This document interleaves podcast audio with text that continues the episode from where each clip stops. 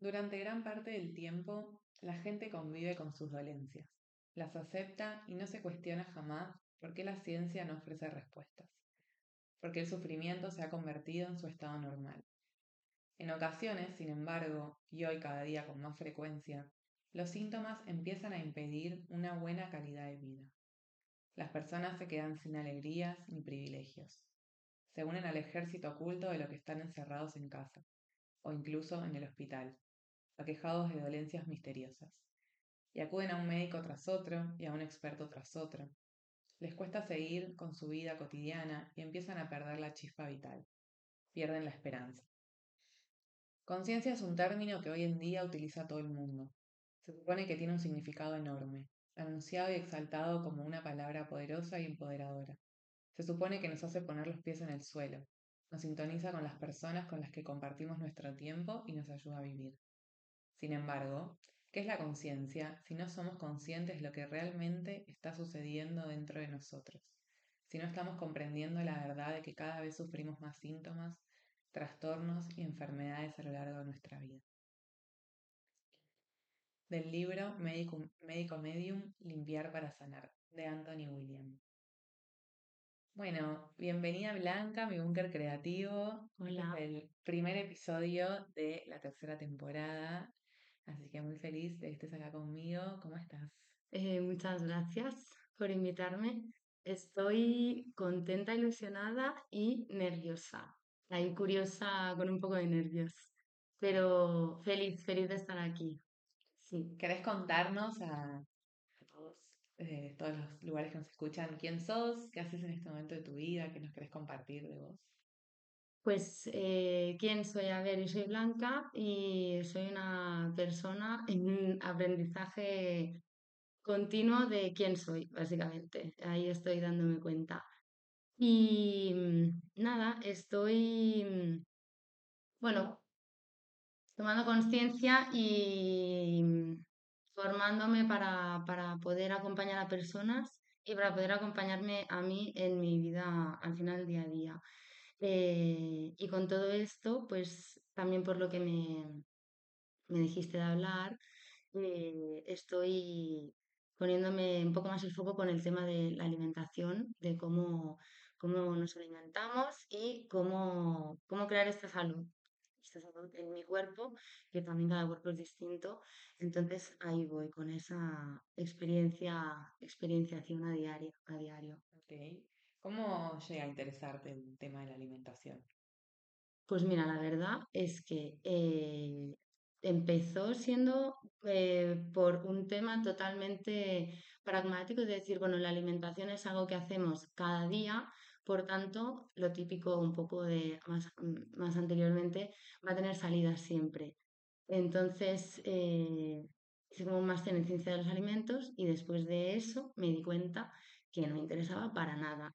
Eh, pero seguía ahí dentro mío eh, esta, esta idea de, bueno, pues que la alimentación al final es algo muy importante y algo a través de lo cual yo me he ido empoderando de mi vida y de mí y descubriendo quién soy. Pues desde eh, decidir en una en casa donde se come todo carne, pues decidir, no, yo no quiero comer carne y experimentar esto, coger las riendas de mi vida y darme cuenta, pues, jolín, a través de la alimentación yo elijo y decido y cambio también. Entonces, como que mm, me salió de repente luego un, un curso de alimentación consciente de tres meses que fue muy, eh, muy interesante, muy transformador también. Eh, para mí. Y a raíz de esto, pues me he ido quedando con, esto, con el, comer, cómo, cómo eh, y desde qué lugar también se hace todo esto. ¿Qué relación encontrás entre el autoconocimiento y la alimentación? Pues al final eh, muchísimo porque nos alimentamos cada día, pero mm, la mayoría de veces que comemos yo diría que es comer emocional, porque las emociones están constantemente presentes con nosotros y el no conocerlas o no poder gestionarlas hace que de algún modo necesites algo externo para que te dé un placer, para que te calme, una recompensa, que equilibre un poco la balanza, pues a un mal día que has tenido. Entonces, em, cuando te conoces más, también puedes tener la capacidad de decir, bueno, vale, voy a comer emocionalmente porque lo elijo, porque también está genial utilizar la comida a veces como una herramienta. Ah, pero más lento, ¿no? Pensar en una persona que nunca se interesó en, alimentarse desde un lugar de autoconocimiento. ¿Qué sería esto de alimentarse, de alimentación emocional? ¿Cómo, lo podemos explicar más simple? Vale, pues sería, eh, bueno, desde cómo me, cómo me estoy sintiendo hoy, ahora, qué estoy sintiendo o qué me está diciendo el cuerpo. Porque quizás estoy pasando por una época que me siento súper sola eh, y necesito mm, validez y como no la estoy teniendo, eh, pues e-, estoy teniendo una época que no sé por qué, pero estoy eh, atiborrándome a chocolate o comiendo un montón, eh, atracones, nunca me siento saciada. Eh, son cosas que... Quizás frenar un poco a decir desde dónde me estoy alimentando claro. y poder empezar a... Pero, por ejemplo, yo pienso, no sé, una persona, la mayoría que, que, que no se por ahí interesan tanto en su alimentación, no sé, se a la mañana y como necesitan energía toman un café. ¿No? Como creo que es el ejemplo que, que no sé, más veo. Ahora, ¿toman ese café porque les gusta, porque les hace bien, o toman ese café porque, por ejemplo, lo asocian con, no sé, necesito despertarme? O sea, desde ese proceso de autoconocimiento, ¿no? Sí. ¿Cómo, es esto de cómo vamos eligiendo, quizás primero inconscientemente, cómo nos alimentamos y cuál es el paso que después podemos dar como para quizás empezar a decir, a ver, si necesito energía, quizás no es un café, quizás es un zumo de naranja, no sé. Sí, también a veces vienen, o sea, es que el tema de la alimentación es algo que viene muy preestablecido, como muy estructurado ya y muy cultural y es lo mismo que la deconstrucción de, de tu persona, es como plantearte cosas que tú has visto desde que tienes uso de razón, levantarse y tomarte un café y no plantearte el, bueno, ¿qué pasa si no me lo tomo? No y no asumir el riesgo de experimentar el hoy no me lo tomo. A ver, bueno, a estoy cansadísima, pues bueno, ¿qué pasa? Vale, pues experimenta esto. Pero también es como, está tan arraigado que para mí es algo tan cultural y tan dentro de nosotros que cuesta mucho también cuestionarlo. Y, y entonces, pues, para mí es muy importante el, parar, ¿no? Y decir, pues, ¿cómo me siento? Yo, por ejemplo, el, el café, yo soy plenamente consciente que me, yo si me tomo un café es porque para mí es un momento que asocio para mí por la mañana eh, mm, como mi momento. Y es que otra cosa me cuesta que me lo dé, porque tiene que ser la textura, el color, y desde que puse atención a esto, pues se ve desde otra forma, porque ya no es automático, es como, vale, hoy me apetece verdad tomarme un café, porque quiero que sea mi momento por la mañana, en vez de tomarme un té o un agua con limón. Pero es ir poniendo la conciencia a, pues eso, a qué, qué hay detrás de, de, esto. Y como erradicar totalmente la culpa, ¿no? De, bueno, si lo elijo, lo elijo. Total. Y listo. Sí. Si lo elijo conscientemente, lo elijo y listo. Y si lo elijo automáticamente, lo he elegido automáticamente y listo. Mañana será otro día o pasado. Es como fuera la culpa, porque al final la culpa no creo que, nos, que me ayude a nada en esta vida más que a paralizarme y a, a seguir en, el, en un círculo. En un círculo que no avanza. Totalmente. Bueno, con Blanca juntas, yo hice eh, mi primer detox el año pasado, y bueno, me acompañaste un montón. Me gustaría que hablemos un poco desde tu experiencia, si querés, pero también primero como desde cero. Vamos a arrancar. ¿Para qué se hace un detox? ¿Cuál es el objetivo? ¿Cuál es el sentido de hacer un detox? El sentido de un detox es limpiar el cuerpo los órganos que filtran, eh, el hígado, los pulmones, los riñones, el intestino, y a raíz de esto también limpiar la, mente, o sea, todo lo que sale, desintoxicar, eh, también ayuda a la mente. Y al final es como que es una manera holística de hacer una limpieza de, cuerpo, espíritu, eh, todo. Ok, ese es el sentido. ¿En qué consta un detox? ¿Cuántos días más o menos hay que hacerlo? ¿Cómo, ¿Cómo podríamos? Puede ser, a ver, esto también hay mil maneras de hacer un detox, mm, muchos abordajes distintos. Eh, como yo, por ejemplo, lo hago, em, sería por una semana mínimo. Evidentemente, si son dos semanas, 21 días sería mucho mejor. Y en, en el caso que también está un poco más enfocado con el higienismo, em, sería ir reduciendo las digestiones, la complejidad de las digestiones, es decir, las cosas que tú vas comiendo. Bueno, primeramente, que no lo, he dicho, eliminar todo tóxico externo para que el cuerpo pueda ir el mismo ir eliminando. Y con esto darle una energía extra vital que viene de dentro del simple hecho de mm, reducir la em, complejidad de las digestiones. Entonces sería empezar pues quitando todos los productos animales, todas las harinas, todos los azúcares, eh, la sal y quedarte con lo vegetal eh, y frutas e ir reduciendo la cantidad. Con complejidad te, te referís a como que gaste menos energía el cuerpo en, digerir. Claro, no es lo mismo, por ejemplo, digerir una, una ensalada que me he hecho con alubias, maíz, eh, pipas de girasol, un poco de remolacha, pimiento verde, que hacerte una ensalada con tomate y pepino. Claro. ¿Sabes? Entonces, el cuerpo gasta menos energía en digerir y esta energía que se ahorra la puede utilizar en ir desintoxicando el cuerpo. Ok, entonces a nivel alimentos, o sea, lo primero sería, bueno, por ejemplo, una semana, 10 días, más o menos, empezás a, hacer esto, a hacer que el cuerpo ahorre energía para que la usen limpiar. ¿Qué empieza a suceder? O sea, ¿qué empieza a suceder a nivel, yo ahora si querés cuento un poco mi experiencia, pero ¿qué empieza a suceder como a nivel emocional?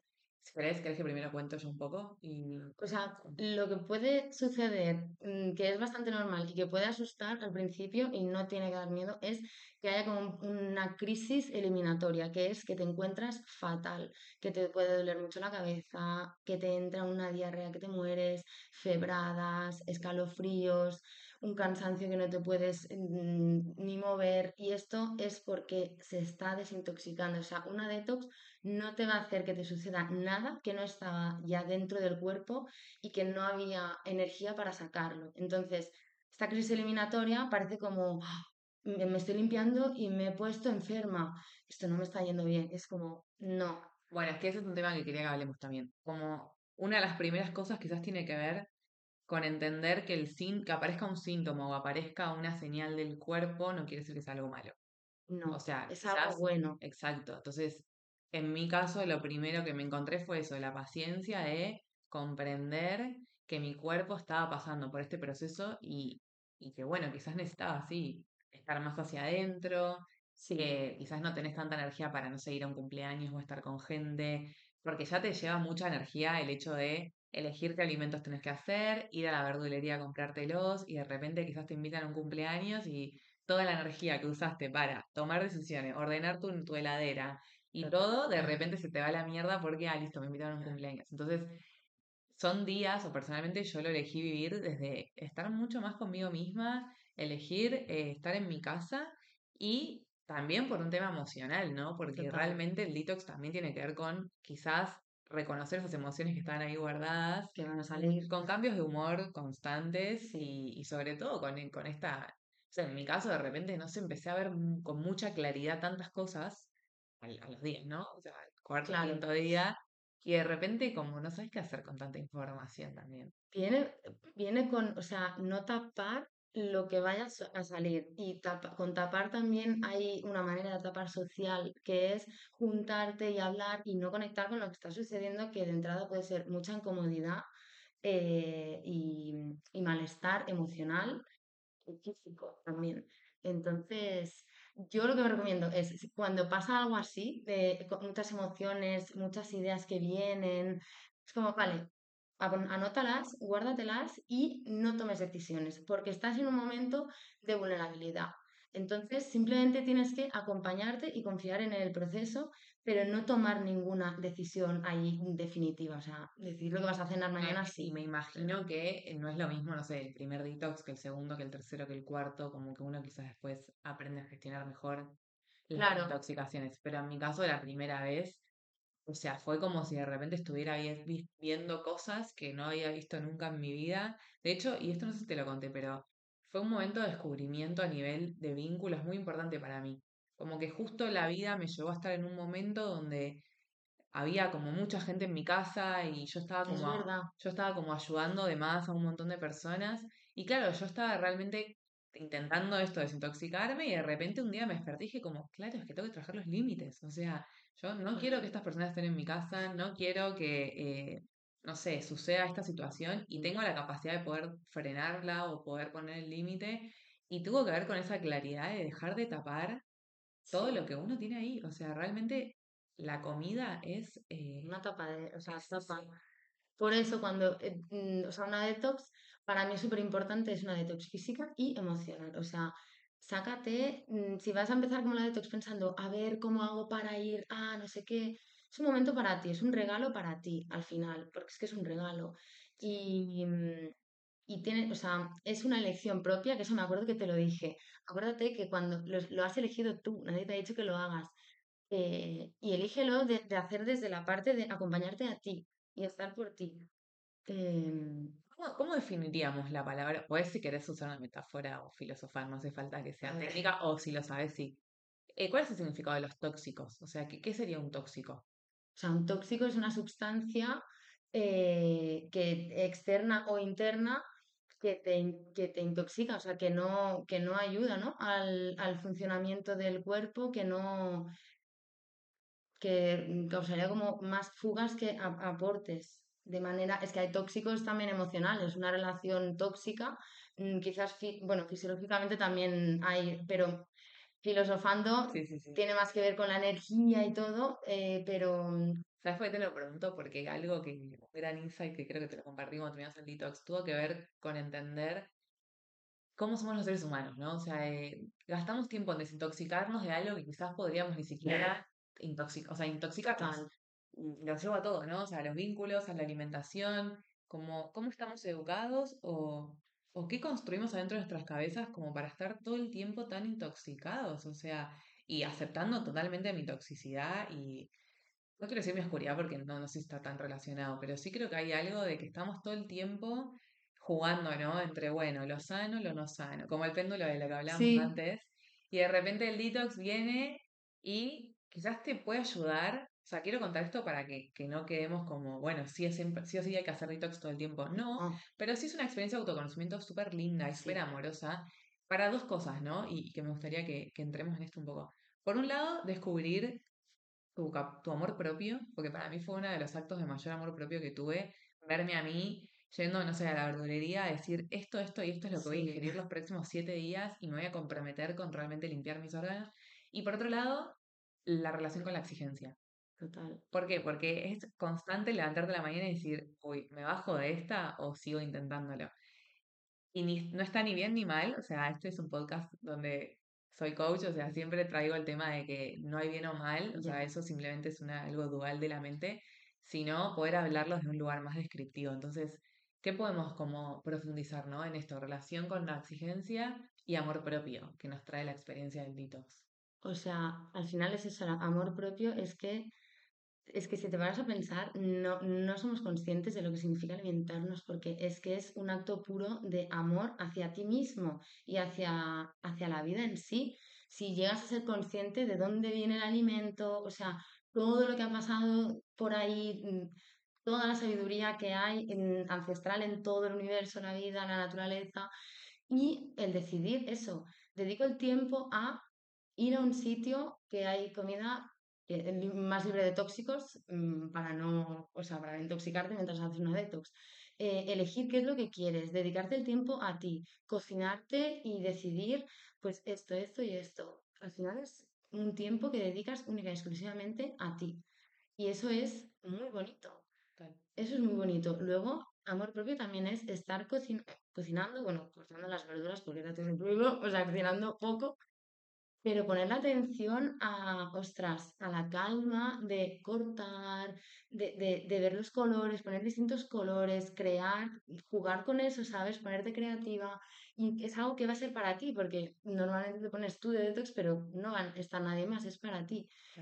Y con la autoexigencia, para mí era también como, mm, o sea, yo que soy muy, bastante, tiendo a estar en dualidad, rollo sí, no, bien, mal. Para mí fue mucho de, a ver, no pasa nada, o sea, no me voy a morir si de repente, porque a mí un día, por ejemplo, me tocó trabajar en, en- y, había como patatas y, una- y un pan, y fue como, mm, tío, necesito, como sé que estoy dual, necesito experimentar el, bueno, como coger un trozo y ya está, ¿sabes? Pues hazlo, no pasa nada, no hay una manera de hacerlo bien o mal, es hazlo, hazlo y experimentas, que es un experimento para ver qué te pasa a ti. De hecho creo que ahí eso es lo que me pareció más interesante de todo el detox, es que en ese momento en el cual quizás fuiste flexible o, o metiste la pata o, o te fuiste por ese, por ese impulso, es donde podés conocer tu autodiálogo y donde podés realmente rediseñar tu autodiálogo. O sea, en el momento en el que te encontrás como diciendo,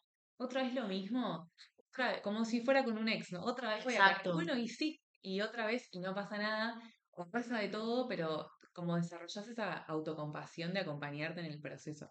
Y creo que por eso, ¿no? Creo que, que este, este episodio me parece súper interesante de hablar de poder vivir experiencias de autoconocimiento que te ayuden a conocer tu autodiálogo para poder cambiarlo, para poder acercarte cada vez a un autodiálogo. Autodiálogo significa como esa voz interna que uno tiene, Sí, como esa... O sea, es el autodiálogo, pensar que es lo que te ayuda a interpretar cuando sucede algo. Entonces, este tipo de experiencias a mí me ayudaron a poder eh, estar atenta, ¿no? A decir, no hace falta que me trate así. O no. sea, ya está, si lo como todavía en mi vida el pan, que lo coma hoy, no pasa nada. Pero sí está bueno quizás decir, ok, yo me comprometí con esto. Entonces, tener ese espacio de decir, ¿me autoexijo por el simplemente hecho de lastimarme o me autoexijo porque le quiero dar valor a mi compromiso? Claro, eso también cada persona sabe un poco la autoexigencia que llevamos desde qué un poco lado yo creo que, que va, ¿sabes? En, en mi caso, o sea, alguien, por ejemplo, que le cueste mucho comprometerse, está bien que esta exigencia sea como, venga, va, voy a, voy a comprometerme con esto, a ver qué sucede. En mi caso, como tiendo a ser bastante, "No, esto no lo estás haciendo bien, eh, esto tienes que hacerlo así, fue como, oye, voy a experimentar qué pasa si hago como, me salto un poquito y veo que no pasa nada y experimento. Y luego quizás otro día diré, pues no, ahora sí que quiero poner una tabla Pero para mí en ese momento fue muy importante el decidir deliberadamente que iba a coger un trozo de pan y luego pensar, no fue para tanto, luego no lo haré más, ¿sabes? Em, pero sí, es, es, es importante ver, es que claro, con la comida además, porque conlleva muchas cosas la comida, el físico, tu cuerpo, ahí hay mucha exigencia. Y ver desde qué lugar te estás exigiendo, desde qué lugar quieres comer sano, desde qué lugar quieres desintoxicarte, porque claro, evidentemente cuando haces eso, puede ser que haya, bueno, normalmente hay, aunque no es la finalidad, hay una pérdida de peso, desde qué lugar ves esta pérdida de peso, Eh, son como muchas cosas que la autoexigencia, el, el, sí, tu autoimagen están ahí siempre. Entonces, es una, bueno, es que es un experimento muy grande, la verdad, hacer una detox así. y quiero aclarar, por lo menos por mi parte, vos si Sí, querés compartir lo que sientas, que yo no veo nunca la detox desde un lugar de dieta o de bajar de no, peso, sino lo entiendo desde un lugar esto de autoconocimiento y de poder tomar como mayor compromiso con el bienestar. O sea, a mí personalmente no, nu- nunca hice dietas, no, no es, no es un tema que me interese que esté en el podcast, o sea, No, tiene más que ver con, con experiencia autoconocimiento. Es el limpiar, es que es eso, no, no es el hacer una dieta, es el limpiar tu cuerpo. Entonces, al final, es que me sigue pareciendo un acto de amor que flipas Sí, sí, con, con una misma. Voy a limpiar mi casa. Es como sacar el polvo de, de todo y voy a limpiar mi mente. cómo, cómo nos enseñaron, bueno, obviamente no a bañarnos, pero es externo en algún punto eso. Claro, Y realmente, lo pienso ahora por primera vez, ¿eh? Nunca nos enseñaron a, a limpiarte por dentro. O sea, eso mismo que hacemos todo el tiempo, de sí, me baño y me siento limpia, de repente cuando empezás una detox y empezás a observar los fluidos, empezás a observar todo lo que empieza a salir, es tremendo. O sea, es empezar a tomar dimensión de lo que está dentro nuestro. Es que para limpiar también para- por dentro hace falta un poco de poder sostener incomodidad, querer y poder sostener y de responsabilizarte de esto. Muchas veces no apetece responsabilizarte de tu salud. O sea, al final es que tú eres responsable de tu salud, de tu cuerpo, yo del mío. Todo esto también que, que, que- se ha vendido un poco, algo externo que cuida de ti, es como, al final, mm, no. Te pueden cuidar si te rompes un brazo, sí, necesitas ayuda, pero tú tienes que encargarte de... Y para hacer una limpieza, pues eh, socialmente no está a veces muy aceptado, es como tienes que, tienes que caerte de planes, tienes que decir que no a cosas, no sabemos decir que no muchas veces, em, entonces incomoda. Es como dar un paso a algo que sabes que te va a incomodar y muchas veces no nos apetece pues, tener incomodidad en general en nuestra vida porque bastante incomodidad hay en, en general. Sí, o me imagino por ahí una familia, es una madre, un padre que de repente quieren hacer un detox, pero siempre comen con su familia o son los encargados de cocinar para todo el mundo. De repente tomar la decisión de amor propio y decir, durante 10 días eh, ustedes se van a tener que cocinar o les voy a cocinar, pero yo voy a tener esta alimentación aparte. Y creo que debe ser durísimo, o sea, entiendo que debe ser súper duro, pero también creo que puede ser un salto de amor propio y de, y, y de esto, de tomar noción de que más allá de tu familia, vos sos una persona, sos un individuo, que tenés que tomar responsabilidad de tu hígado, tenés que tomar responsabilidad de tus pulmones, y no es joda, o sea, siento que, o sea, yo lo aprendí de muy chica por, por los espejos maestros que tuve en mis padres, que aprendí el del dolor, nunca aprendí desde como, ay, qué lindo esto, aprendí de, no sé, ver que existen 150 especialidades para cada cosa, cuando a veces, no niego que es necesario, pero a veces también es, ¿conoces algo de tu cuerpo? ¿Alguna vez te sentaste a reciclar, a, a, escribir tu ciclo menstrual? ¿Alguna vez te sentaste a ver, no sé, cómo es lo que sacas de tu cuerpo? Y la respuesta suele ser no. No. Entonces es muy loco para mí, con mi conciencia de que de verdad de tan chica elijo mi... O sea, yo hace nueve años elijo mi alimentación con total paz y amor por mí y no puedo creer eh, que depositemos tanto, tanta, tanta, tanta, tanta responsabilidad en alguien que no nos conoce. O sea, algo de afuera. Sí, estudiaste nutrición, buenísimo, pero no me conoces, no vivís dentro de mi cuerpo. Entonces, siempre poder como llevar esa información al profesional. O sea, mira, te vengo a pedir tu consejo, pero yo también tengo a traer toda esta información sobre mí. Claro. Y creo que está buenísimo ahí, el equilibrio. Sí, también como desde qué paradigma con, con todo esto, mm, es que para mí es muy importante que la parte nutricional se junte con la parte emocional, porque es que no es solo qué comes, o sea, Ya, ya hay mil millones de nutricionistas con la nutrición en más entendida como carbohidratos, proteínas, grasas, em, ¿sabes? Y, y, no es eso también, es cómo lo comes, desde qué lugar, o sea, emocionalmente, en qué estado comes, eh, por qué comes. ¿Algún dato curioso que tengas que nos quieras compartir, no sé, así random o whatever, sobre alimentación? O sea, eh, un dato que me parece curioso, que lo he buscado antes porque se me quedó grabado, pero yo con los números soy mal, no me acuerdo, eh, el por qué es necesario limpiar los filtros. Y es una charla que te he dicho, y la voy a decir, o sea, del doctor Alberto Martí Bosch, El cuerpo se cura, que está en YouTube, que habla sobre el cáncer, ¿vale? Pero es sobre la nutrición, sobre el entorno corporal que sucede con el, con el cáncer. Y habla la comparativa de, es que tenemos muy claro porque el filtro del coche se tiene que cambiar, porque pasado X tiempo, pues está sucio y no nos planteamos lo nuestro, o sea, en nuestro cuerpo, nuestros filtros. Y un dato que me dejó muy loca es que los pulmones, el hígado y el riñón son filtros que trabajan 24 horas al día desde que nacemos hasta que morimos, ¿vale? Entonces, un corazón en reposo mueve aproximadamente unos 5 litros de sangre por minuto. Eso significa que cada minuto pasan por estos órganos 5 litros de sangre. Pues al final, haciendo el cálculo, eh, significa 7.200 litros al día por cada órgano de, sangre que ha pasado. Y la sangre tiene todos los nutrientes y todos los desechos. Entonces, es esencial darle un respiro a nuestro cuerpo, mental y físicamente. Un respiro porque es que nos lo merecemos y porque tiene que eliminar, porque, porque si no, a veces parece que el no enfermar es señal de que todo va bien.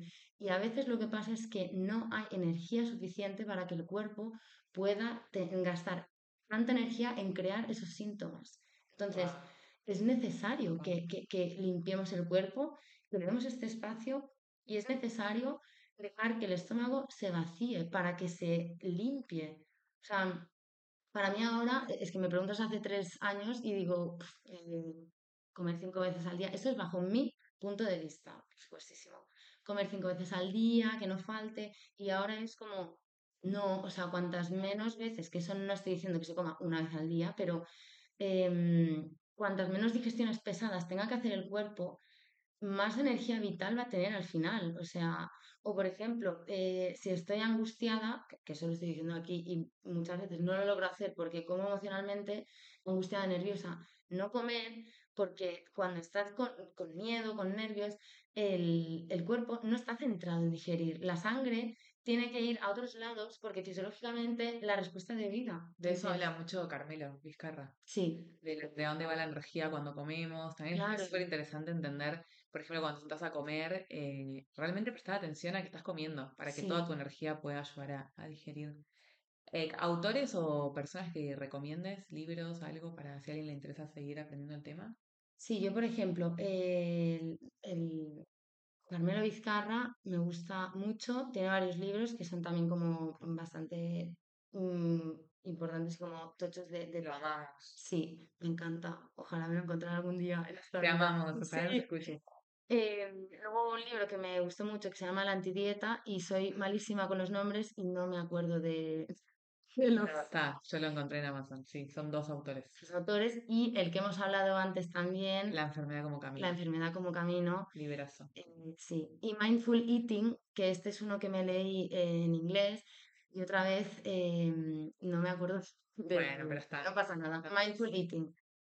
Bueno, gracias por compartirnos Muchas tu, energía, por compartirnos toda tu, tu información, tu conocimiento. Me encanta que estés acá, me encanta que seas parte del búnker. Este es el primer episodio del año, así que creo que está muy buena la data para empezar el 2024 siendo conscientes, o sea, sin exigencia, con amor, pero creo que y está bueno, queriéndonos, y está bueno proponerse esto, empezar a tomar decisiones que nos acerquen a sentirnos mejor, porque nadie lo va a hacer por nosotros. Total. Así que gracias Blanca, te pueden encontrar en Instagram como espacio con calma, todo Sí. junto. ¿Algo que quieras decir para cerrar el episodio? Eh, que muchas gracias, que me hacía mucha ilusión. O sea, la verdad que venía un poco nerviosa, digo, ay, y pues ha sido una charla súper amena, bastante desde el corazón. que te venga. Sí, recomiendo bastante desde el corazón y la verdad que me encanta, en- sin exigencias. O sea, me quedo con esto sin exigencias y disfrute. Y sí, a, a tener esta mirada curiosa de experimentar con nuestro cuerpo y ver qué, qué nos pasa para conocernos. Me encanta.